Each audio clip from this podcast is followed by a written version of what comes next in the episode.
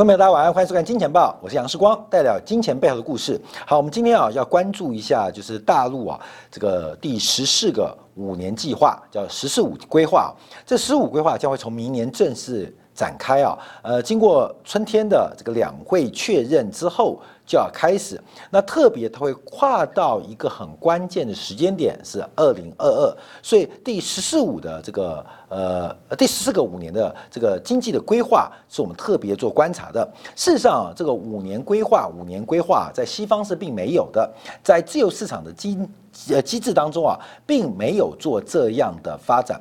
可是你说到底哪个好，哪一个坏？哪一个好，哪一个坏？你就比较嘛，战国时代。有规划的是秦国，市场经济的是齐国，放任的是楚国，你一比就知道。所以基本上做进化经济的，作为这种法家思维的，不管是秦国或赵国，都是超强的国家。那自由经济的齐国是非常富。这个秦灭六国最好打的就是齐，你知道吗？一推就倒啊，一推就倒。相对于像燕国啊。这个还比较难打，这齐国一推就倒，所以啊，在竞争当中，假如要讲竞争啊，这个呃有规划的，会比自由竞争的方法会有更不同的群体力量的。结局产生好，十四五规划当中有三大重点，第一个是双循环，就是以国内大循环为主，国内国际双回圈。当然，这受到了今年啊，这个去年啊，呃前年啊这几年国际对于中国的各项的打压跟一些呃供给啊，所以。呃在这一次发展当中，是有一个收缩的一个过程啊。另外是三个强国加数中国，包括制造强国、质量强国、网络强国，还有数字中国。另外，科技创新要摆在核心地位，就是科技自强。整个看起来啊，它是一个收缩性的国家发展策略，收缩性的国家发展的政策。其实啊，这个假如我们用呃循环做观察啊。呃，光明你就照抄嘛。中国有这个智慧啊，你是中国人就有这个智慧。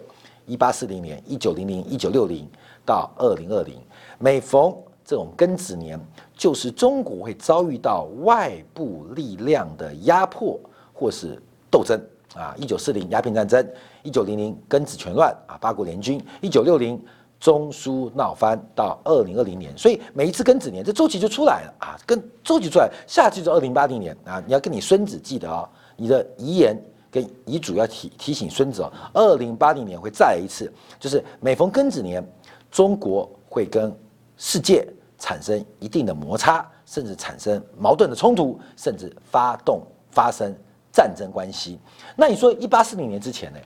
一八四零之前，中国没有外部关系，也没有外部的连结，所以有的话它就会发生。那因为没有，根本就没有航海大开发，还没到这个中国来啊。基本上在更早时期啊，那只有简单的一些商业往来跟贸易往来，还没有产生全面性的经济利益的一个争夺跟压力啊。那讲这个什么，都已经过了嘛。那一八四一年发生的事情，一九零一发生的事情，一九六一发生的事情，你就会知道二零二一、二零二二会有什么样的变化。这个周期循环的过程，我们看到“十四五”计划是出现一个大幅收缩的一个过程了。好，我们看一下这个叫做文字语啊，关键字当中还是发展，发展还是出现最多次。但这一次有个字出现的跟以往来讲特别凸显。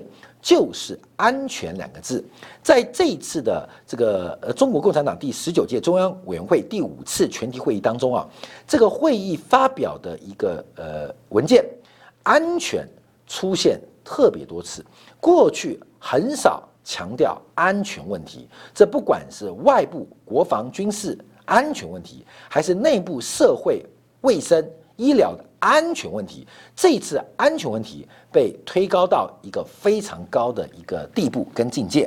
好，那我们再看一下这个“十四五”的这个规划，这个这个主要是包括了从之前第八、第九个五年计划是中小康，到后面呢是全面建成小康，到现在是基本实现社会主义现代化。那最终是二零三六年开始建立社会主义现代化强国啊，这是一个大的进程，大的进程。好，那我们回去看第十三五计划。来过没有？今年最后一年要结束哦。第十三个五年计划在今年要正式宣告结束，也是一个检验成绩单的过程。那我们看到，并不是成绩单，而是当初“十三五”计划有三大方向。第一个是提高民生保障的水平，在这一次新冠疫情的爆发，不管你的政治立场如何，我们看到对于民生最安全的生命保障，中国共产党是达到了一个前所未有的高度。跟地步，第二个是中国制造二零二五，中国制造二零二五就是后来全球对于中国产生了警惕跟压迫的一个开始。那第三个是推进“一带一路”的建设，所以第十三个五年计划基本上是一个外向型，是一个扩张型的五年经济建设的发展。那第十四个五年计划退回来进行内部的治理，广积粮啊。高筑墙，缓称王骂啊，这基本上是进行新的一波结构的一些调整。所以回顾啊，上个五年计划好快，五年就过了，五年就过了。中国制造二零二五，包括了一带一路的建设，还有民生保障的水平，基本上都出现了突破，也遭遇到了困难跟问题。所以今天啊，我要从日本的角度来观察。从日经中国网今就发了很多的专篇来进行观察。那第一个看到就是中国在“十三五”“十四五”计划之后，应该出现的一个长期目标，就是二零三五年要成为一个中等已开发国家。那就有很多标准哦，包括人均 GDP 可能在两万美金。甚至到三万美金之上，而且看到了是一个内循环的过程，而这个内循环的过程特别比较了美国、日本、德国还有中国个人消费、人民消费占 GDP 的贡献跟比例，因为 GDP 啊有分成两种算法，等一下我们会特别说明，一种叫做支出法，一种叫做所得法。那从这个支出法当中啊，包括了消费，包括投资，包括政府部门，包括外部海外市场的需求跟这个供给啊，所以我们看中国在个人消费。就是支出面当中，中国有支出就有所得哦，所以我们先讲支出面，一般喜欢算支出面，比较少讲所得面。从支出面观察，中国的消费者支出对于中国 GDP 的贡献跟支持力度是不够的，所以如何让中国消费者的 GDP？占 GDP 的比重能够拉高，就成为这一次内循环的关键。所以我们在过几年说两头在外，包括了研发技术授权在外，另外市场在外，就很明显看出中国是一个加工型的经济体，那正在做快速的一个转变。好，那我们看到另外一个方向啊，就是开始分析，按照目前发展的进度，有一个简单的假设，美国的 GDP。平均用每年百分之二的速度增长，而中国的 GDP 在未来几年大概用百分之五点五的增长。用这个速度做估计的话，可能在二零三零年到二零三五年之间，中国的经济规模从名义上而不是购买力哦，将超过美国。二零三零到二零三五年，可能最快在二零三零年，中国将会超越美国，成为世界第一大。经济的强国，呃，不仅大而且强，但这个日本啊，经济学家也分析过，二零三零年中国会超过美国，可到了二零六零年之后，美国将会重新超过中国。好，这个问题就要引发我们对于“十四五”的讨论，跟“十四五”后续的一个观察跟解读啊。第一个，我们从外向型的“十三五”计划。到收缩型的“十四五”计划，其实就一个本质，要摆脱美国的影响力，要减少美国的影响力。一种是需求，一种是供给，要减少美国市场的依赖啊，这是第一个直观的。第二个是加大美国对中国市场的依赖，这个很重要哦。美国对中国市场的依赖。这是衍生的啊，这需求。那供给面，大家提到的就是技术自给自呃自足啊。所以我们看到这一次“十四五”计划有一个很穿透的含义，就要减少美国对中国的影响。这是一个很重要，不管是两头在外，不管是技术的影响、授权的影响，还是市场的影响力，都要努力的降低，这是“十四五”计划一个非常重要的一个过程。好，在这个过程当中呢，背景之下所出现了包括了这个三个强国的理论，还有包括了双循环的一个过程。那另外我们观察，就是往下讨论，在“十四五”计划执行之后呢，我们看到在二零三零年，在第十五个五年计划。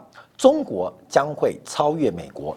按照目前的发展速度跟潜在的生产力的资质，中国在二零三零到二零三五超过美国，这个几率是非常非常大。照目前的发展情况之下，要超过美国是非常非常大、非常非常容易的。为什么？因为中国内部市场包括了人口消费红利正在释放，另外技术对于生产的贡献仍然。出现边际利益的上升阶段，所以中国要超过美国是在二零三零到二零三五是非常容易的。可是问题来了，为什么到二零六零年，在西方的经济学家认为美国会重新超过中国？这个问题是不是要现在开始做准备，还是等到二零五零年再做准备？好，关面我们看第一个问题啊，因为最重要观察是中国的人口结构在这一次的“十四五”计划。就出现转折，中国人口的总量峰值可能在这一个“十四五”计划当中就要出现，而且老龄化程度加快，加上劳动人口开始要准备快速的收缩，那还有养老保险的财政跟社会压力，这会影响到中国超长期的。竞争实力，所以二零六零年为什么美国又能够重新超过中国？这个逻辑是按照人口学的逻辑来做分析。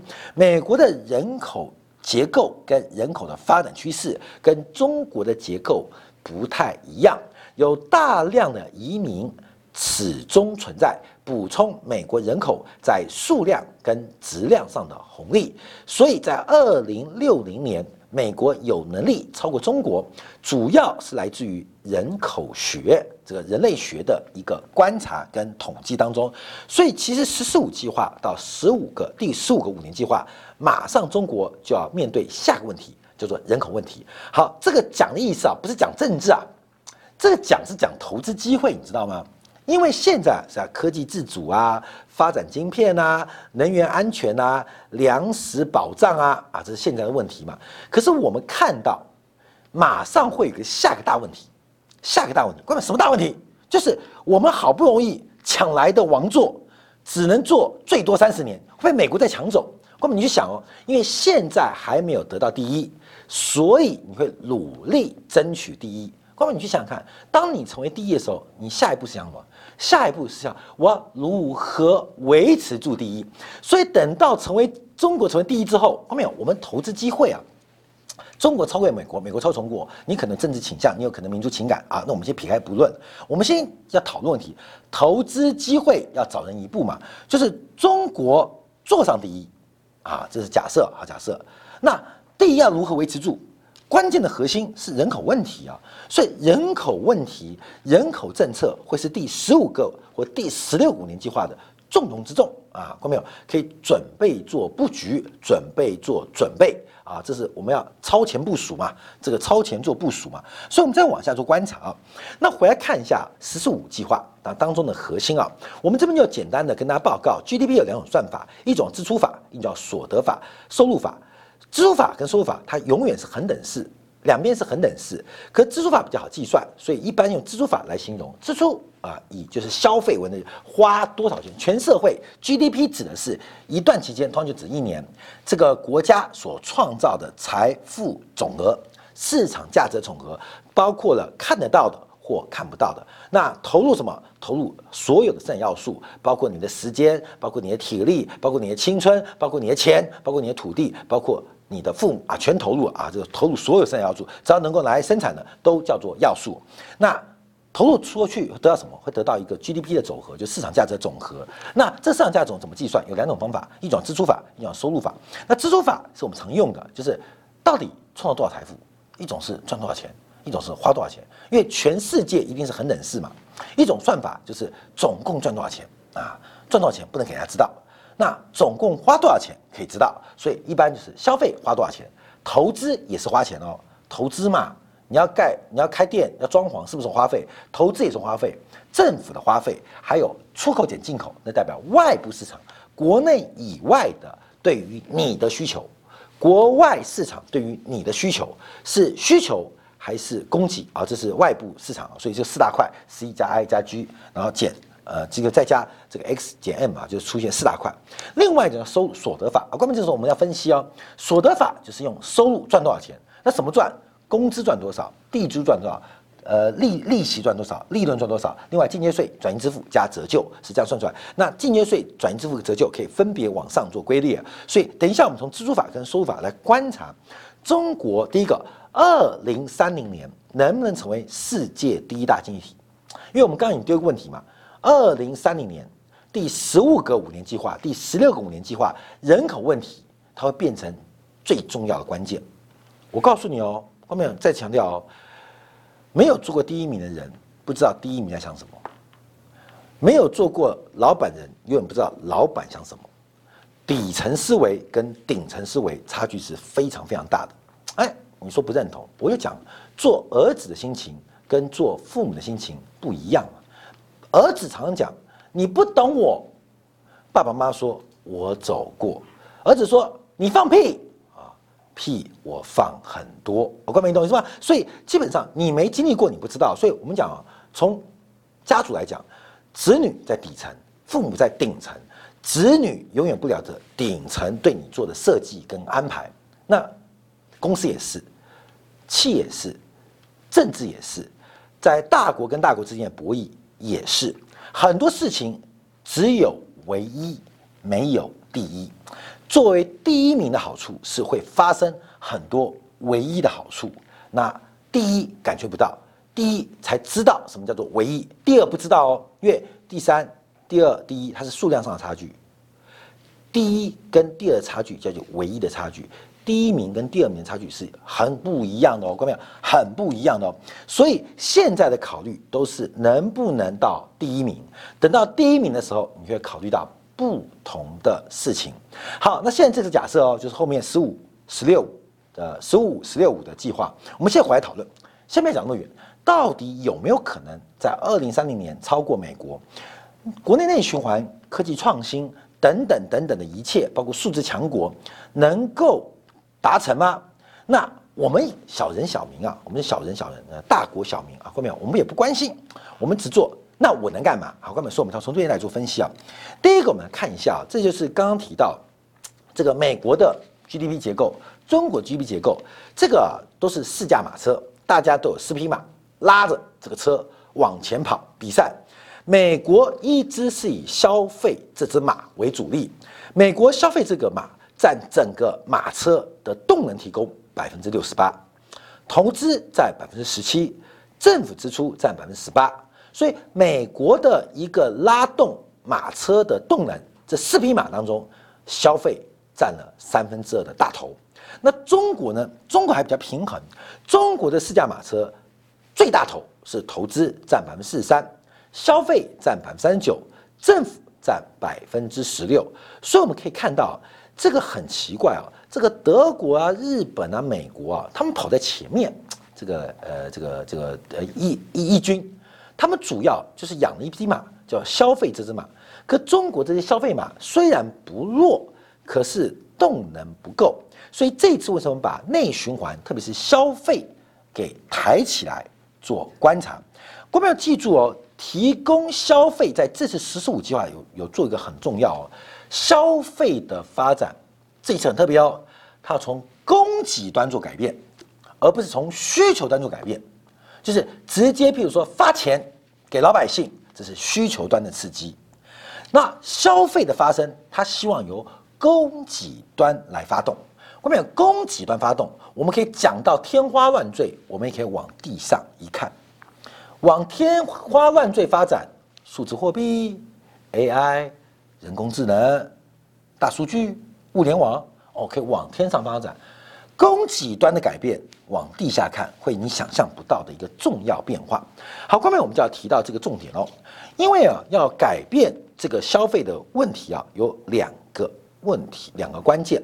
我们带出另外一个重点，叫中国的储蓄率，中国的储蓄率的一个变化。因为中国的储蓄率过高，也是这次第十五计划提到的。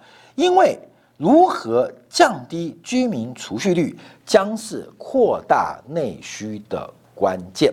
好，观众朋友提到两个重点喽，观众朋友，第一个重点叫做存量，第一个重点叫存量，储蓄率叫存量，第二个叫做增量，一个叫增量，一个存量，要刺激啊，要创造这个消费的这只马，养肥养胖养大一点，拉动中国经济超过美国，关键就这只马，要分成两个阶段，两个角度来做思维，第一个是存量逻辑，一种叫增量逻辑，存量逻辑就是叫老百姓想办法。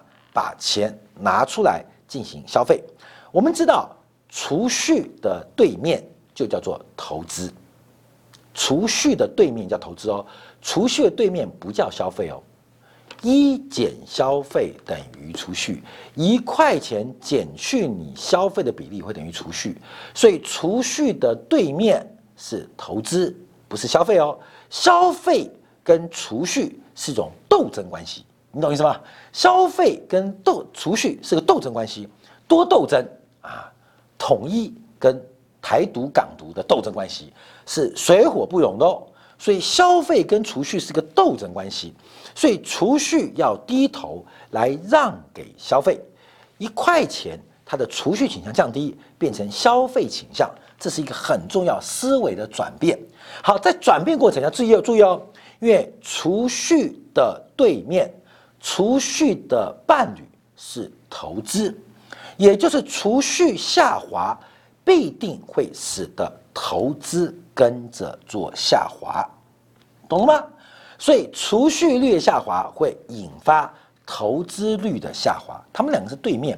那你说有没有储蓄率跟投资率不同的？有，有，像美国，美国不要管消费啊，它投资也不足。全部依赖外部融资啊，这个带到更深层面哦，人民币的国际化问题哦，所以要储蓄率下滑，投资不下滑，人民币会有一个很清楚的路径出现，很清楚路径出现。人民币啊，那时候人民币出行路径不要讲那么多，贬值升值，看到没有？劣币驱逐良币，我来分析人民币的长期走势，不是明天哦，明天啊可能贬值啊。那长期呢？一句话，劣币驱逐良币，劣币驱逐良币。一个要成为流通的货币，常常相对于它是个劣币，它相对是个劣币。关没有这个劣币驱逐良币很简单嘛？关你有个钱包，你钱包拿出来，通常啊会把那个最脏的钞票用掉，把新钞留下来嘛。很多尤其女生特别喜欢这样，把新钞留下来，把旧钞用掉。你懂吗？因为我觉得那钱那钱脏，这个钱好脏哦，摸起来呃呃呃糊糊的，所以把它用掉啊，能用用掉，把新钞留下。很多人这样嘛，铜板把旧的用掉，把新的留下来。很多人这样嘛，对，劣币驱逐良币嘛，都是不这样吗？呃，这个男生也是一样啊，对不对？比较容易怎样怎样的女生，比那个不容易怎样女生更受欢迎嘛，宁滥勿缺嘛。劣币驱逐良币，不仅在消费，也在人生选当中。好，那么观察。人民币，它要取代谁？英镑、欧元、日币、美元，这个过程当中，不是说你要乱印啊，劣币驱逐良币，要如何成为一种有相对劣的迹象啊？这不管是主动被动哦，是一个国际化很必然的过程。所以，储蓄率的下滑，在投资率不下滑、相对不下滑前提下，中国的人民币。会有贬值的压力，因为有外部融资的过程，啊，这听起来是不好啊。反过来讲啊，人民币就可以出海了，人民币就可以输出了。所以储蓄率的下滑，它短期观察是希望储蓄跟消费的斗争，消费赢了，储蓄变少了。但储蓄下滑的效果是投资会被拖累，因为他们同一家啊，他们对立对面，还不是对立面，是对面啊，是同一下下呃下呃这个一家。那另外一个是储蓄下滑，会使得中国的债权角色会变成债务人角色，债权变债务人角色。当然，大家喜欢做债权，错，当然喜欢做债务人嘛？为什么？你有印钞跟铸币权，所以我们几个角度做观察。所以储蓄率的变化是一个很重要关如何降低储蓄率，也不是你说降就能降的。第一个，居民为什么要把钱拿出来花费，拿出来做花费？这个要有预期心理哦。我因为对未来没有预期，我就会现在花掉。关本家，你确定活到今天晚上被万圣节的鬼抓走，你会先干嘛？你会把所有东西都花掉，没错嘛？所以储蓄率要降低。诱因是不够的，是改变居民的储蓄心理。我们有个极端例子，好不好？或者极端例子啊，极端例子给你做报告。国民政府啊，一九四八年啊，有没有要存钱？白痴才存钱，因为对未来没有盼望。而极端例子哦，所以这个很麻烦，知道吗？这个中国政府要给中国人民信心，你要相信中国政府，人民越有信心就越储蓄。你知道怎么样让储蓄率降低？改变它长期的预期很重要，政治不能动，那就是物价膨胀的过程。好，这是第一个，我们讲存量的变化。这存量变化就要回到我们讲增量的发展。后面增量发展，我们这边要做大胆的预期啊，因为这个储蓄率是一减消费等于储蓄啊，那储蓄等于投资啊，这基本上是经济学公式，中间有差额，差额就引动社会的不呃波动跟循环过程，因为这个。补的啊，抛的啊，这都会出现了。好，另外一个问题，看到没有？要大家花钱很容易呀，很容易。看到没有？你怎么花钱？你涨工资你就花钱了嘛。所以我们看到一个内需收缩的经济体，跟过去一个外销外向经济体会有很大的差别，会有个非常大的差别。作为一个发展中国家，中国作为一个发展国家，为了累积资本，所以它大幅的压低内部的生产要素的价格，包括了。工资包括了对外商土地的减让，包括对于租税的减让等等，包括利息的补贴啊、内保外贷啊等等的补贴或容许，就是努力降低内部要素价格，进行国际贸易跟竞争啊，这个比较优势就出来了。可是要发展内部经济，它会一个对立面哦，关本一个对立面，你在压迫，在压迫这些要素提供者，基本上会不利哦。会比较不利哦，你压迫要素成本的话，会对于内部循环不利哦，不利哦。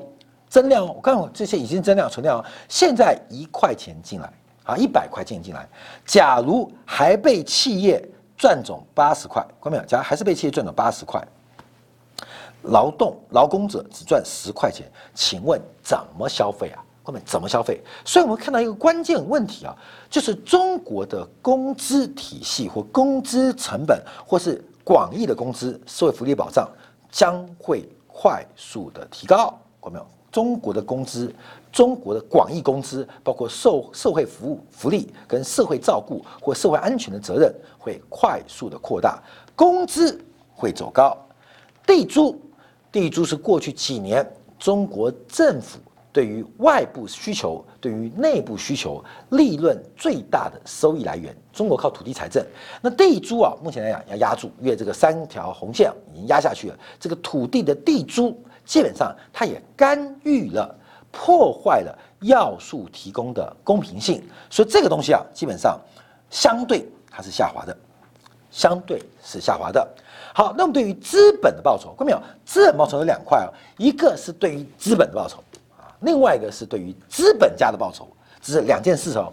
对于资本的报酬跟对于资本家报酬是不太一样的哦。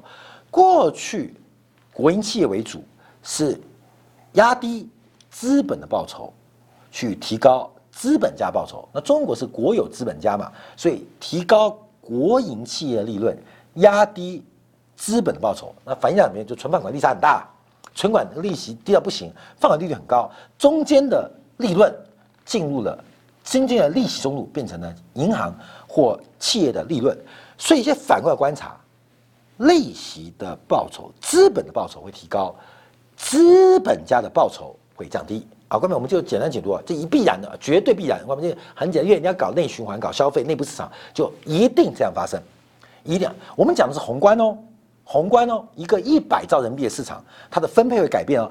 呃，从一百兆变一百五十兆，看到没有？增加的五十兆，不要去动存量，增加的五十兆会出现这种变化，工资跟资本的报酬，劳动跟资本报酬会升高，而土地跟企业家报酬会降低，而降低可能是一个比例的概念，比率的概念。所以，关淼，那你是谁？你是谁？我们有几个身份哦。你其实也是个地主啦，你有房子甚至出租，你也有储蓄，你也是个资本家啦，你也在上班，你有工资啦，你也做股票，你其实也是企业家。所以这个平衡要特别来做关注跟留意，就是市场的一个变化，劳动成本的提高跟资本报酬的提高是个必然现象，而土地的报酬跟资本家的利润，它必然会在这个宏观的占比会出现收敛跟缩小。那最后我们提到，更重要的是，在这一次“十五”计划一直强调了数字、数字、数字。我们看到数字货币啊，是未来一个非常重要的一个斗争的地方。为什么？它是唯一可以改变游戏规则的。我最近啊，也以前都看这个相声，后来看脱口秀。我在节目之前分享过啊，这个相声啊，最近啊，其实这个点击率啊被脱口秀取代了。相声都是比较年纪偏大的人看。脱口秀竟然现在都是比较年轻人看，不是竟然现在都年轻人在看。那当然，脱口秀正在整合吃掉相声的份额。那脱口秀跟相声，但相声，呃，感觉文化感觉难度更高。脱口秀它更细微的操作，细节过细节也不小。但脱口秀跟相声直接彼此，呃，在做斗争跟竞争，看到没有？像今年啊，这个有脱口秀大会的冠军叫王冕啊，我也分享给我们团队来听他歌。他本来是要去参加音乐比赛的，但实在创作可以，歌声不行。他改变了游戏规则，他没有去参加什么中国好声音，他跑来参加中国脱口秀大会。他改变什么游戏规则？脱口秀正在吃掉相声市场。王冕这个冠军，勉强的勉啊。呃呃呃，老王的王啊，王冕啊，王冕的这个他，他通过音乐表演方式改变了脱口秀的游戏规则，用唱的啊，用歌来表演他的脱口秀。所以各位，你注意到这很特别啊。其实王冕的音乐水平其实也不低啦，只是他故意呃扮丑角。可他透过一个呃借位的操作，他不仅打败了相声，什么小岳云鹏，现在靠边站啊，走开，小岳走开，懂吗？现在他是李诞走开，王冕的出现，他改变了游戏规则。后面我们讲的数字货币或中国的人口数量，基本上是一个改变游戏规则的机会。那既然不是改变游戏排名，而是改变游戏规则。它不是改变游戏排名，而是改变游戏规则。那这就会是中国政府必然做的事情，就跟半导体一样，在细为原料的基础之上，中国机会还真的不大。除非材料的更替，中国在所谓的半导体当中才可能有爆发性的成长。所以，中国政府在“十四五”计划，北京当局。他都会寻找一些改变游戏规则的机会，也提供大家来做一些分析跟参考。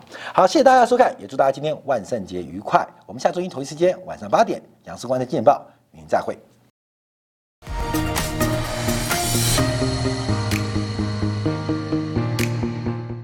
假如喜欢以上的影片，记得订阅、点赞、开铃铛，已经关注我哦。